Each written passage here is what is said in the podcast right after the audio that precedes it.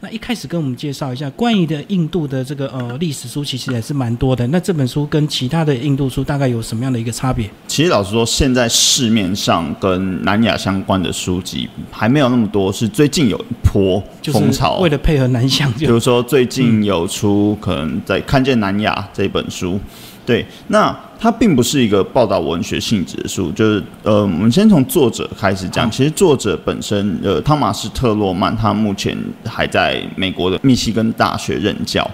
那他所教导的项目就是印度，印度的历史。那其实为什么会写这本书呢？他希望帮读者去整理出印度文明，它指的是印度文明，而不是印度这个国家而已。它整个。文化历史背景到底有多久？它在各项，比如说宗教，比如说语言，或者是跟外来文化之间交互作用所产生的整个文明的概论。所以这本书其实是一个导论，嗯，他在为您介绍印度五千年的文明历史。其实一般听众朋友听到这里会也会愣住，诶，印度有五千年，其实这就是我们所谓对于南亚地区文明的。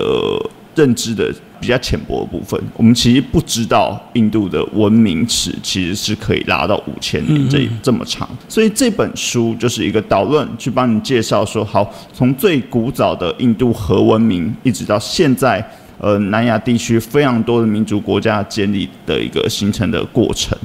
那其实这个关于印度文明跟我们中国文明，简单来做个比较，就是呃，我也许我们的历史差不多大概是五千年的左右，但是呢，以我们这个呃，不管是中国人或台湾人的角度来看，这个中国历史似乎是比较容易清楚的，好像就是。都会有一个每个朝代都会有一个主要的统治者，然后这个历史呢是一直被延续、一直被记录的。那印度好像就比较没有这样的一个记录。那你看这个主要的问题是什么？是因为他们自己本身印度这个呃小国林立，然后他们这个整个这个历史的一个脉络是跟中国历史发展是有点不一样，是不是？我觉得其实，在看这部分的时候，可以去想象我们以前认知的所谓中国文化。其实你拉到世界地图的范畴了来看，它其实也没有到那么大。嗯，我们北边可能有蒙古，可能南边有越南。当初它也不是中国的，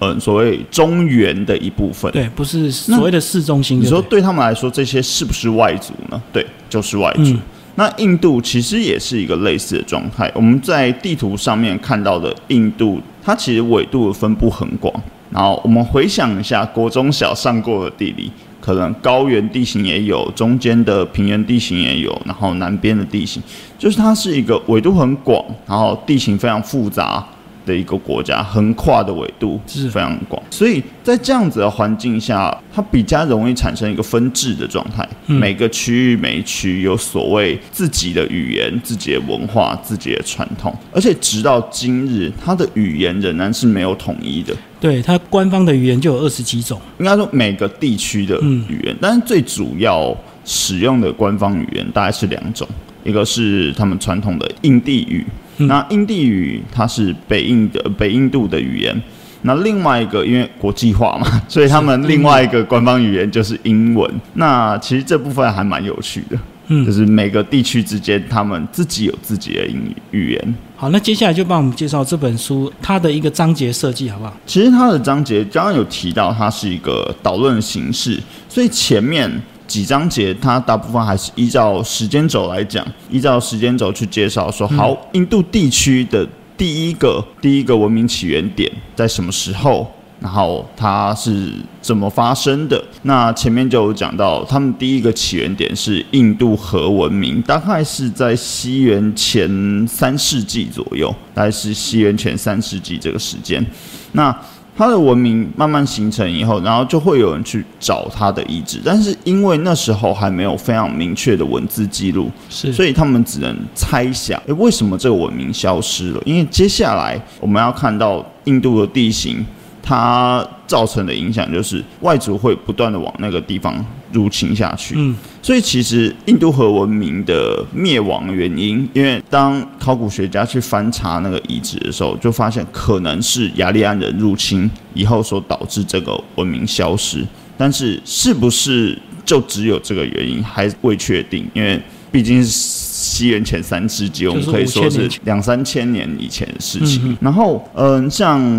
从刚刚讲，它可能是先从最古老的印度河文明开始讲起，然后一直讲到中世纪，我们可能比较熟知的孔雀王朝或者是全陀时期这个地方，然后一路讲到最近期的所谓民族国家的形成，就是印度和巴基斯坦分治以后冒出来各个国家。那其实这个地方的话，它就顺着时间轴慢慢讲，包括中间还有提到。嗯，可能外族入侵，包括我们更熟悉一点的印度是，呃，我们比较熟悉的印度是来自于英国的殖民地，因为英国殖民印度以后都种茶叶嘛，对，然后我们又很喜欢喝茶，所以就可能这个地方是我们比较熟悉的区块。它大概是依照时间轴这样讲，那中间可能按照不同的类型，比如说在讲印度的宗教。印度的种姓制度，或者是刚刚有提到的殖民时期发生的事，以及后来民族国家是在什么样的呃世界氛围下所建立起来的。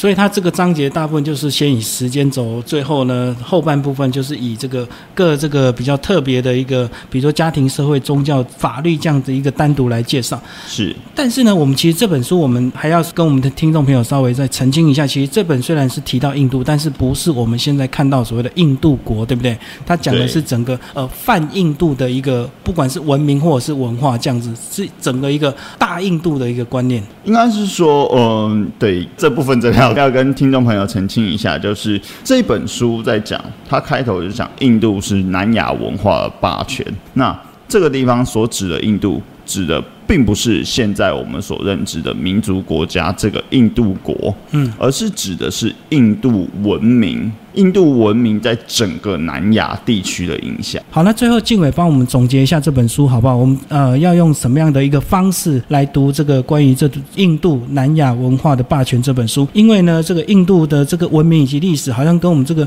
呃所谓熟悉的这个中国历史，真的是比较起来，好像更多的一个复杂性，然后读起来似乎比较辛苦。那你推荐应该用什么样一个方式来读这本书？我觉得在看这本书的时候，我们可能要必须先撇开我们过去那种大一统帝国的那种概念。嗯，印度的地区非常复杂，它大概有超过五千种以上的语言，甚至嗯，之前在这本书的推荐人方天赐老师，他目前是清华大学印度中心的主任。那之前在跟他聊到这本书的时候，他就有讲过，他之前因为他曾经担任过台湾驻印度的外交官是啊，当他在印度那边看到他们在开所谓的国民大会的时候，那个场面其实非常有趣，就是他们比如说总理讲话，然后下面每个人都带着翻译机，这个东西其实就算在中国。他们开的国民大会也不会出现，因为大家都听得懂。但是为什么印度要这样子？因为他们语言太复杂，每个地区有每个地区的语言，就算你是总理，我也未必听得懂你讲的话。然后包括像他们的钞票，他们钞票上面就有十七种文字，因为不这样子做，其实他们看不懂。我们可能看得懂数字啊，但后面的东西就看不懂。对，那其实我们要带着一个印度，它就是一个多元复杂，而且不管是在现今以及过往，其实它都拥有非常多元的文化形态。我们要带着这样的眼光去看。那当然，我们前面有提到，我们书所指的印度，并不是印度国，对对，因为像它指的其实是整个南亚地区的国家，包括印度、尼泊尔，然后呃斯里兰卡或是马尔蒂夫这样子，从后面英国殖民时期结束以后所建立起来的民族国家。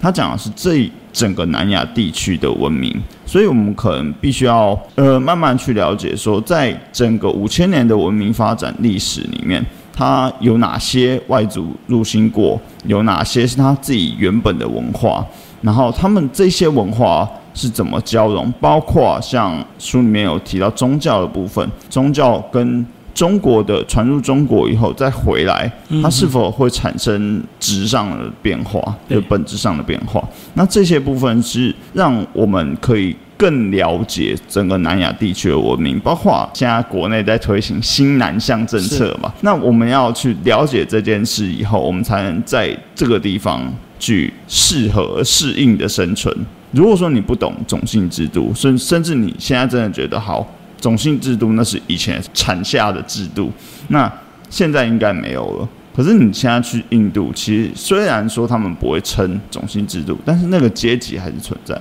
如果你不了解这件事，你要怎么去跟当地人做生意？对对，所以其实这本书就是一个导论，然后帮读者介绍说，好，印度我们说南亚地区它的文化是怎么样子的，那我们可以怎么样去了解它？好，那今天非常感谢我们的时报文化的这个呃行销林敬伟帮大家介绍这本书《印度南亚文明的这个霸权》，然后作者呢是汤马士特洛曼。听众朋友如果有兴趣，欢迎找这本书来阅读。好，谢谢。